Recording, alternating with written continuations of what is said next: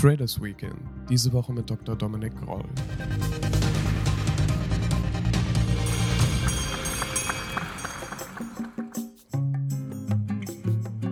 Dr. Dominik Roll wagt den Blick in die Glaskugel. Als gelernter Volkswirt versucht er für den IFW in Kiel herauszufinden, wie sich die Konjunktur und der Arbeitsmarkt in Deutschland entwickeln. Das ist momentan ein ziemlich spannendes Thema, denn durch die Beschränkungen der Bundesregierung hat Corona einen enormen Einfluss auf die Wirtschaft und damit auch auf den Arbeitsmarkt und die Arbeitnehmer. Wenn ich mir die Medienberichterstattung zu dem Thema so anschaue, komme ich schnell ins Wanken, denn irgendwie scheinen Wirtschaftsforschungsinstitute Produkte jeden Tag zu neuen Erkenntnissen zu kommen und das macht es vor allem den Verbrauchern schwierig, den Überblick zu behalten. Winston Churchill sagte einmal, er glaube nur an eine Statistik, die er selbst gefälscht hat und irgendwie fühlt es sich im Moment ein bisschen danach an, als würden uns die Empiriker auf sicherem Weg in eine Sackgasse führen. Das führt mich zu Ihnen, Herr Groll. Ich wünsche Ihnen einen guten Tag. Sagen Sie, wie nehmen Sie die Diskrepanz wahr? Wie ist Ihre Sicht im Moment auf die Dinge und können Sie Klarheit schaffen? Ja, also ähm, ähm, das ist äh, durchaus verständlich, dass man äh, da äh, widersprüchliche, teils widersprüchliche Informationen über die Medien äh, bekommt. Es liegt einfach daran, also eigentlich alle Institute sehen, dass ähm, die wirtschaftliche Aktivität in diesem Jahr wieder sich erholt oder zulegt. Ähm, die Frage ist nur, wie kräftig und vor allen Dingen, was haben sie vorher prognostiziert? Und so ist es vorgekommen, dass ähm, einige Institute zum Beispiel ihre Prognose herunterrevidiert haben.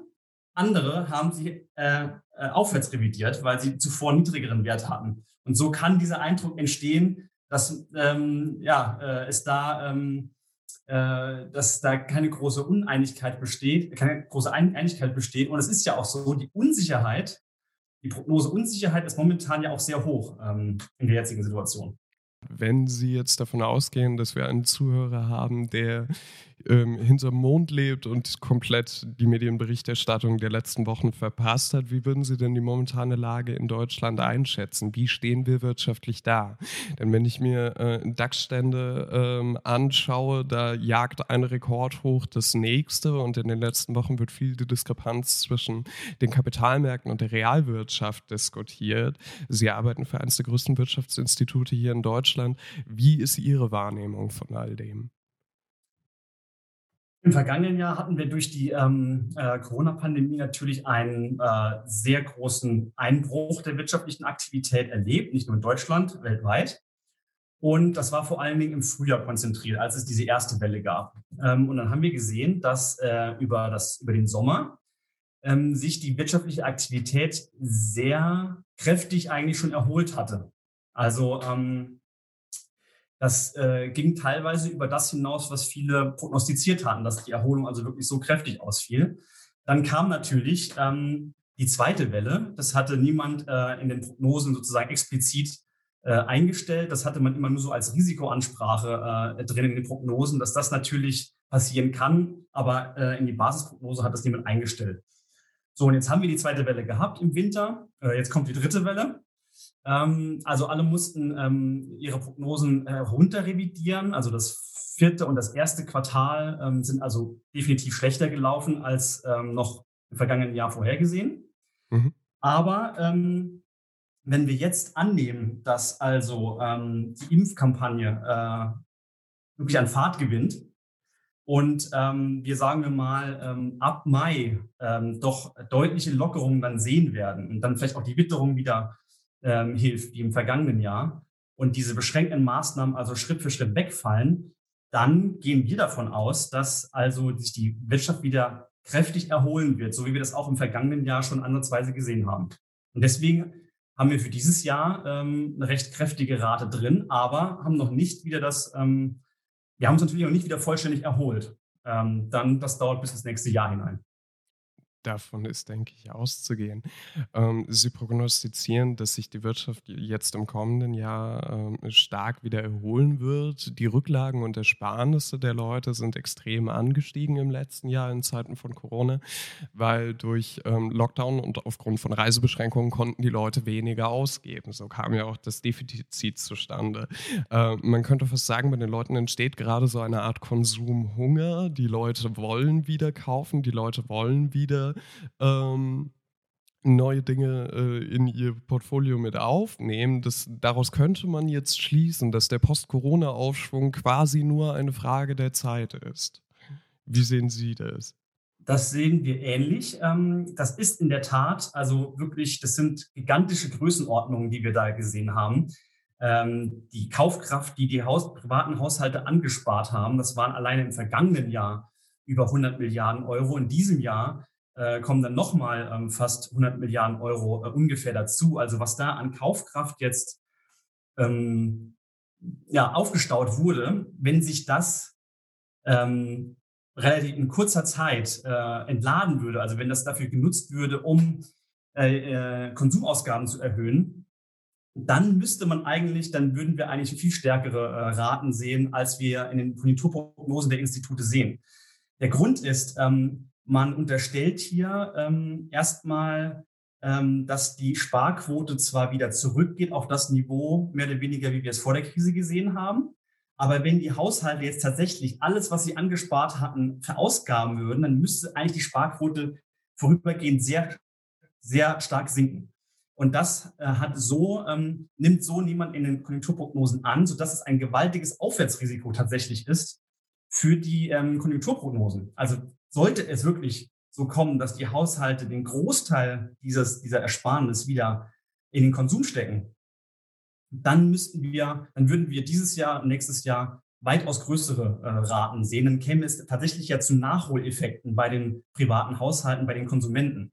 Das große Problem ist natürlich, wir wissen nicht so genau, ähm, ob das die Haushalte tun, beziehungsweise wie viel diese Ersparnis verwenden sie für den Konsum und wie viel, das ist der, die Alternative, sparen sie tatsächlich permanent. Zum Beispiel in Aktienmärkten oder auch Altersvorsorge oder was auch immer. Und ähm, das ist die große Unbekannte. Das klingt ja fast, als würde es den Leuten im Moment finanziell gesehen eigentlich ziemlich gut gehen. Im Verhältnis zu dem Einbruch der Wirtschaftsleistung, den wir vergangenes Jahr gesehen haben, ist das auch so. Ähm, also wenn man mal vergleicht, das Bruttoinlandsprodukt nominal ist um, sagen wir mal, 3, irgendwas Prozent gesunken letztes Jahr. Die verfügbaren Einkommen der privaten Haushalte sind aber sogar leicht gestiegen. Und hier äh, muss man zum Beispiel das Kurzarbeitergeld nennen. Also äh, die, die Kurzarbeit hat ja äh, Niveaus erreicht, die wir noch nie gesehen hatten. Und ähm, ein Teil dieses äh, Lohnausfalls wird ja ersetzt durch das Kurzarbeitergeld. Und ähm, hinzu kommen weitere staatliche Transfers. Und ähm, so ist es also gekommen, dass das verfügbare Einkommen also viel weniger beeinträchtigt wurde durch die Krise ähm, als, ähm, ja, als die Konsumausgaben, als, als die wirtschaftliche Aktivität. Ähm, das ist, das ist dem, wenn man so sagen, dem, staatlichen, Stabilisi der staatlichen Stabilisierung geschuldet. Und dieses äh, Geld ähm, haben die Haushalte nun zur Verfügung. Wenn Sie das Geld zur Verfügung haben, äh, kann man nahelegen, das haben wir bereits erwähnt, dass Sie dieses Geld auch ausgeben möchten. Wenn man sich die Ängste anschaut, die momentan grassieren, liegt eine ganz vorn mit dabei und das ist die Angst vor einer steigenden Inflationsrate.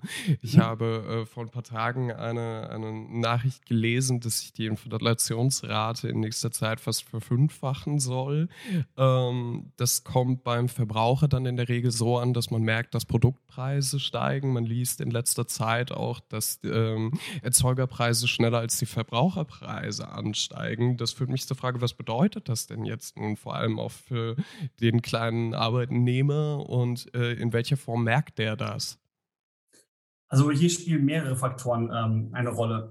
Zum einen ist es erstmal normal, dass, ähm, wenn jetzt zum Beispiel im vergangenen Jahr die, äh, die wirtschaftliche Aktivität einbricht, dass dort die Preise erstmal nachgeben, beziehungsweise die Inflation nachgibt. Das ist einfach dieser klassische Nachfrageeffekt. Und wenn es jetzt wieder in die Erholung geht, ähm, ist es ähm, normal, dass ein Stück weit auch die Inflation ähm, wieder anzieht. Ähm, jetzt hat man aber gerade im letzten und diesem Jahr Sondereffekte. Einmal die Mehrwertsteuersenkung im zweiten Halbjahr vergangenen Jahres. Ähm, die wurde jetzt im 1. Januar wieder rückgängig gemacht. Jetzt hat man wieder die alten Mehrwertsteuersätze und allein das führt schon zu sehr großen Schwankungen in der Inflationsrate. Ähm, so das heißt also, die, den Anstieg der Inflationsrate, den wir zu Jahresbeginn gesehen haben, ist zu einem großen Teil allein schon dieser Mehrwertsteuererhöhung äh, geschuldet. Hinzu kam, ähm, dass die äh, CO2-Steuer eingeführt wurde zum 1. Januar. Das heißt, allein dadurch verteuern sich Produkte wie Benzin, Diesel, äh, Heizöl. Und ähm, hinzu kommen, dass die Energiepreise, also der, der Rohölpreis, wenn man so will, und Rohstoffpreise sich auch ähm, verteuert hatten. Die sind also auch im vergangenen Jahr gesunken infolge der weltweiten Rezession und haben sich dann auch in der Erholung jetzt auch wieder erholt. Und all diese Faktoren führen zu einer vorübergehend deutlich höheren Inflationsrate ähm, als im vergangenen Jahr. Aber wenn alle diese Faktoren wegfallen, also die Mehrwertsteuererhöhung dann irgendwann ähm, raus, äh, rausgefallen ist, die, die, ähm, ähm, die Erholung sich ähm, äh, abgeschlossen, die Erholung abgeschlossen ist, dann wird die Inflationsrate auch wieder auf, sage ich jetzt mal, normale Niveaus äh, sinken. Wann wird das ungefähr sein? Unserer Prognose nach ist das dann auch schon nächstes Jahr. Da haben wir dann, ich sage jetzt mal, also auch eine Inflationsrate unter zwei Prozent für nächstes Jahr. Aber auch hier das Aufwärtsrisiko, äh, was wir eben schon angesprochen hatten, wenn die privaten Haushalte tatsächlich viel mehr ihre Ersparnis für den Konsum aufwenden, als wir das äh, unterstellt haben, dann wird das eben nicht nur sozusagen zu einer mengenmäßigen Ausweitung der, äh, der, der Wirtschaft, also der, der Konsumgüter führen, sondern eben auch zu Preis, verstärkten Preisanstiegen. Das heißt also, ähm, dieses Risiko gilt auch eben für die Inflationsrate, sodass durchaus auch höhere Inflationsraten im nächsten Jahr drin sind. Aber auch dieser Effekt ist temporär. Wenn diese Ersparnis dann auch irgendwann wieder sich normalisiert hat, das kann dann aber auch erst 2023 sein, ähm, dann ähm, wird die Inflationsrate auch wieder ähm, auf eher äh, durchschnittliche Niveaus fallen. Naja, das klingt sehr danach, als würden Sie stark darauf setzen, dass die äh, privaten wieder anfangen, Geld in die Wirtschaft reinzupumpen. Und wenn die Preise aber parallel ansteigen, ist die Frage, ob der Konsumhunger dazu ausreicht. Momentan haben wir die Bewegung, dass die Inflationsraten stark nach oben gehen. Das Wachstum stagniert eher, als dass es so nach oben gehen würde, wie eigentlich prognostiziert. Ähm, vor ein paar Tagen Bericht gelesen von einem Ökonomen, der äh, von dem Begriff der Stagflation sprach, den ich äh, das letzte Mal in der Uni-Vorlesung gehört habe. Ähm, da wurde uns nicht viel Gutes über dieses Dilemma erzählt. Was halten Sie von diesem Risiko? Vielleicht können Sie mal erklären, was es damit auf sich hat und ob Sie das für realistisch befinden. Ähm, also kurzfristig, was wir sehen, ist, ist das eigentlich alles eine normale Bewegung. Wenn man mal von diesen Sonderfaktoren wie Mehrwertsteuererhöhung und so absieht, ist das eine vollkommen normale Bewegung. Wir haben jetzt eine Krise, die wirtschaftliche Aktivität, äh, die wird jetzt ist zu Jahresbeginn wieder gedämpft worden durch die Pandemie, durch die zweite Welle. Das ist ganz klar. Ähm, jetzt sehen wir eine starke Erholung äh, voraus. Ähm, das wird auch die Preise erhöhen. Äh, das alleine ist jetzt äh, keine Stag Stagflation im, im, äh, im klassischen Sinne. Stagflation meint, die Wirtschaft stagniert bei gleichzeitiger Inflation, höherer Inflationsrate. Das ist ja eher so ein, eher ein längerfristiges Phänomen. Ähm, das haben wir in der Prognose, in unserer Basisprognose natürlich nicht drin. Es gibt hier aber tatsächlich ein Risiko und zwar ähm, ist das äh, der Geldpolitik geschuldet. Ähm, die Geldpolitik hat ja auch schon vor der Corona-Krise, also im Prinzip nach der großen Rezession, nach der Finanzkrise vor zehn Jahren schon begonnen damit, ähm, die Bilanzsumme massiv auszuweiten und damit eben, also im Prinzip Geld zu drucken, um ähm, ähm, und damit auch äh, Staatsanleihen zu kaufen. Und das hat sich jetzt nochmal rasant beschleunigt durch die Corona-Krise. Und ähm, dieses gedruckte Geld ist äh, in Umlauf gekommen. Und äh, die klassische Theorie würde jetzt sagen, das wird sich irgendwann in einer beschleunigten Inflationsrate äh, widerspiegeln oder niederschlagen. Und ähm, sollte das ähm, sich materialisieren, dann würde das tatsächlich ähm, dazu führen, dass äh, eben ja, dass die Realeinkommen der privaten Haushalte werden dadurch gedämpft, weil eben die Preise beschleunigt steigen. Und das würde die wirtschaftliche, könnte die wirtschaftliche Aktivität dann dämpfen. Und dann hätte man tatsächlich so etwas wie Stagflation. Ähm, aber das ist ähm, sehr schwer vorherzusehen. Viele behaupten ja, in den letzten zehn Jahren hat die Inflationsrate auch nicht angezogen, obwohl die Geldpolitik so expansiv ist. Warum sollte sie das jetzt tun? Also da gibt es ein, äh, das ist sehr umstritten, aber es ist definitiv ein Risiko in der mittleren Frist für deutlich höhere Inflationsraten. Was wären denn Mittel, die den Zentralbanken zur Verfügung stehen, um, um dagegen vorzugehen? Weil momentan, wie Sie sagen, wird sehr viel günstiges Geld gedruckt. Das ähm, entwertet natürlich auch ein Stück weit die Staatsverschuldung. Das Staatsdefizit wird allein in Deutschland dieses Jahr äh, höher sein denn je. Ähm, kann langfristig Folgen haben. Welche sind das? Welche Mittel stehen zur Verfügung? Weil wir haben in den ähm, USA im vergangenen Jahr äh, teilweise äh, Trickspiele wie das Helikoptergeld gesehen. Ähm, was wären realistische Wege, die die EZB hier potenziell auch gehen wird? Ähm, das ist eine sehr gute Frage. Ähm, die Geldpolitik oder die Zentralbanken weltweit haben sich hier, wenn man so will, in eine Art Zwickmühle äh, gebracht. Ähm, durch die massive Ausweitung der Geldmengen ähm, und damit verbunden ja auch den Kauf der Staatsanleihen, haben sie eben, ähm, so ist zu vermuten, ähm, Zinsen auf Staatsanleihen ähm, eben gedrückt. Das heißt, die Zinsausgaben der, der, der Regierung ähm, sind ja seit Jahren rückläufig, obwohl die Staatsverschuldung gestiegen ist. Einfach weil die Zinsen gesunken sind. So, und wenn es jetzt tatsächlich so kommen sollte, dass das viele gedruckte Geld sich irgendwann in höheren Inflationsraten äh, niederschlägt, dann steht die Geldpolitik vor einem Dilemma. Sie müsste eigentlich die Zinsen erhöhen, um der gestiegenen Inflationsrate entgegenzuwirken und diese wieder äh, zu drücken. Das würde aber über kurz oder lang die Zinsausgaben der Staaten ähm, erhöhen und könnte bei sehr hoher Staatsverschuldung eben dazu führen, dass äh, äh, Staaten ähm, in ihren ja, Haushalten äh, große Probleme bekommen, weil die Zinsausgaben immer stärker steigen. Dann könnte es zu Zahlungsschwierigkeiten kommen, dann könnte es zu Ausfällen kommen. Und wie die Geldpolitiken, also die Zentralbanken dieses Dilemma, sollte es so kommen, auflösen wollen, das ist die alles entscheidende Frage und das kann ich nicht äh, beantworten. Es besteht die Befürchtung, äh, dass sie eher dann dazu neigen werden, die Inflationsrate laufen zu lassen damit sie eben keine ähm, ja, Staatsbankrotte ähm, riskieren. Und dann müssten die Bürger mit höheren Inflationsraten äh, leben. Das äh, bringt uns zu einem etwas spannenden Bogen, ähm, denn momentan wird auch relativ viel über den Arbeitsmarkt gesprochen. Sie hatten äh, das Thema in Bezug auf die Kurzarbeit, denn ähm, wenn ich mir die Daten anschaue, sind die Arbeitslosenzahlen jetzt gerade im März sogar rückläufig. Mhm. Eigentlich ein sehr, sehr positives äh, Zeichen. Bislang gibt es auch insgesamt sehr, sehr wenige Entlassungen und das klingt erstmal durchaus positiv. Wo sehen Sie aktuell die größten Risiken?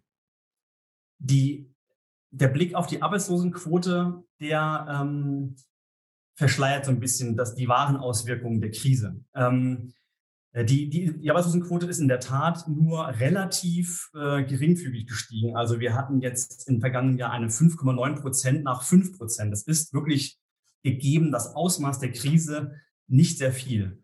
Aber ähm, wenn man sich mal die Zahl der Erwerbstätigen anschaut, ähm, dann kann man hier einen Stellenverlust ausmachen. Wir schätzen von einer Million ähm, Personen. Also eine Million Stellen sind jetzt erstmal durch die Rezession weggefallen. Und bei der Erwerbstätigkeit gab es auch noch keine wirkliche Erholung. Und ähm, das ist eigentlich im Prinzip das wahre Ausmaß ähm, äh, der Krise auf dem Arbeitsmarkt. Auf, bei der Arbeitslosigkeit kommt nur ein Teil davon an. Und das ist auch eine interessante Frage, warum ist das so?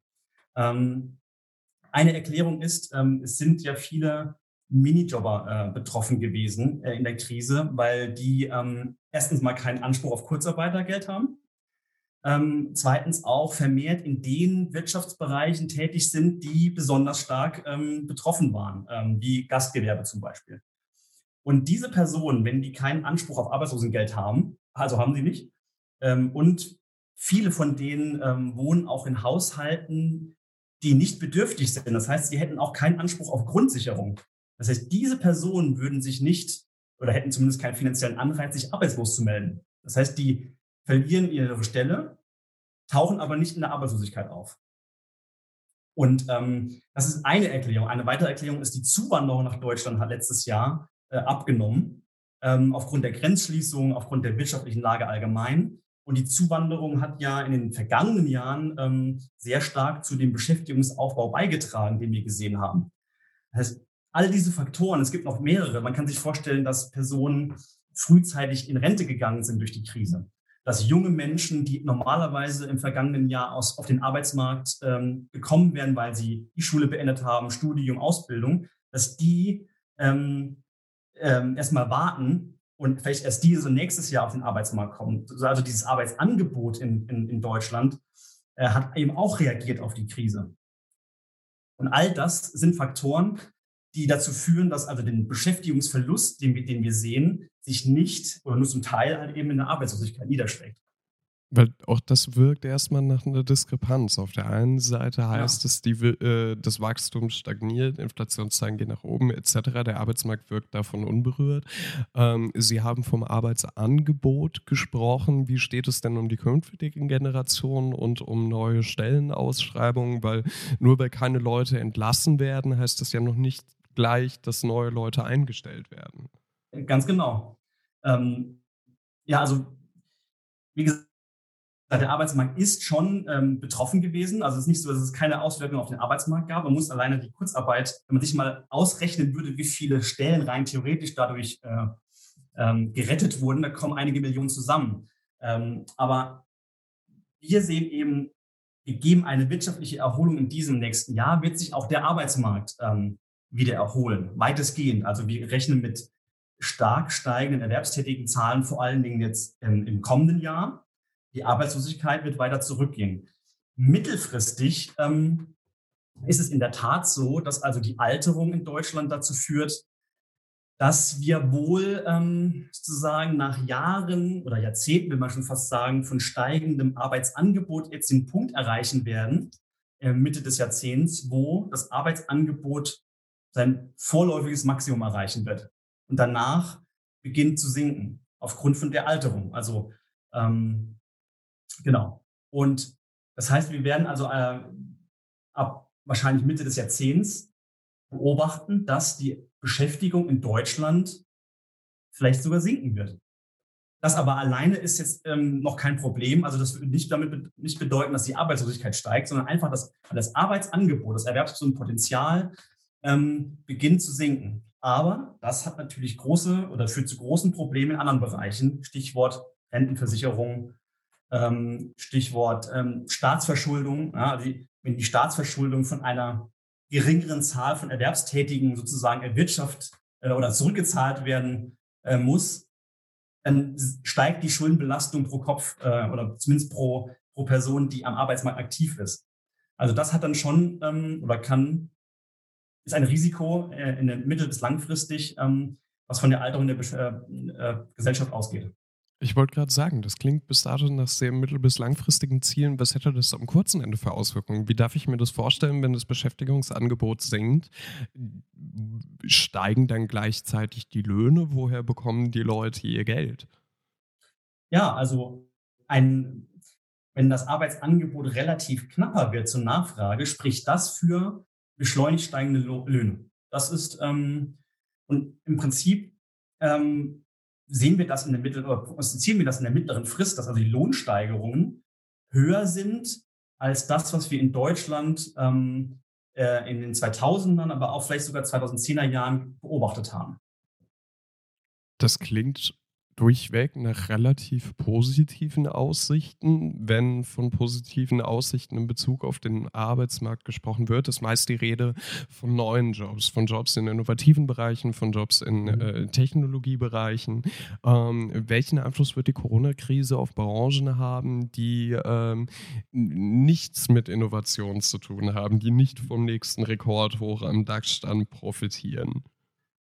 Ähm, das ist eine Frage, die ich auch nicht beantworten kann. Ich halte, ähm, ich bin sehr vorsichtig mit Prognosen, die sozusagen Strukturveränderungen in der mittleren bis langen Frist äh, angeht. Da gab es also in der Geschichte der Menschheit, will ich was sagen, ähm, krasse Fehlprognosen, was das angeht, welche Technologien in fünf oder zehn Jahren eine Rolle spielen werden, welche Probleme das mit sich bringt, welche Chancen das mit sich bringt.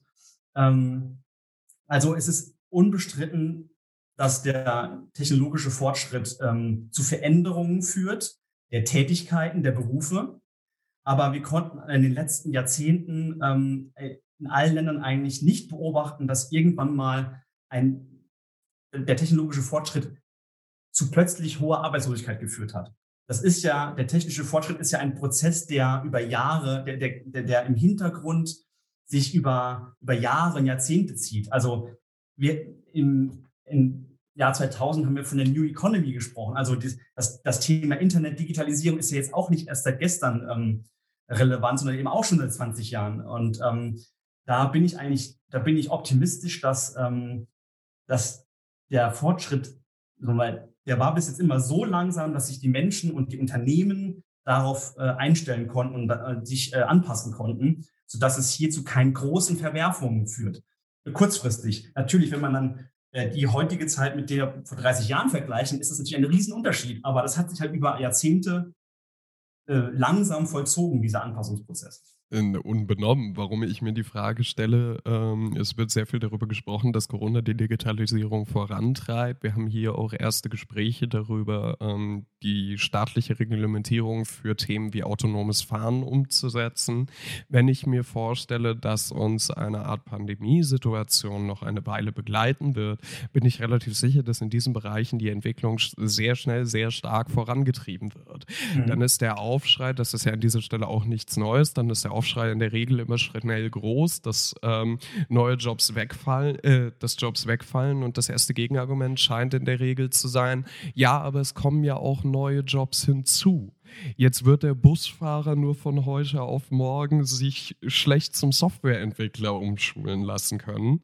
Und ähm, da ist die Frage, wie realistisch es ist, dass wir äh, Corona-bedingt tatsächlich noch eine, eine beschleunigte Entwicklung in Bezug auf die ähm, Branchen sehen?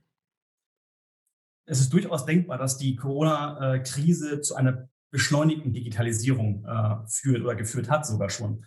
Ähm, das per se würde ja erstmal für einen ähm, ja, äh, beschleunigten Produktivitätsfortschritt äh, vielleicht sogar sprechen. Also es könnte sein, dass wir jetzt ähm, eben äh, in den nächsten Jahren äh, höhere äh, Raten der Produktivität sehen. Das ist erstmal ein gutes, äh, ähm, ein gutes Zeichen, weil das ist letztendlich der Grund, warum der Lebensstandard ähm, von Jahr zu Jahr steigt. Würden wir nicht produktiver werden, würde unser Lebensstandard stagnieren. Was ja auch nicht Schlimmes ist, aber der, der, der, die Ursache des steigenden Lebensstandards sind letztendlich äh, Produktivitätsfortschritte. So, und ähm, ich kann mich nur wiederholen, also klar, der Busfahrer wird von einem Jahr zum nächsten natürlich kein äh, Softwareingenieur, ähm, aber die, dieser Prozess zieht sich über Jahre und Jahrzehnte. Ähm, und es sind ja auch äh, die Tätigkeiten, die sich verändern. Das heißt, der Busfahrer der verliert vielleicht nicht seinen Job, sondern seine Tätigkeit bekommt mehr Unterstützung durch Digitalisierung. Ähm, und also die Tätigkeiten, die Berufe ändern sich und es ist weniger, dass Berufe jetzt von heute auf morgen komplett obsolet werden.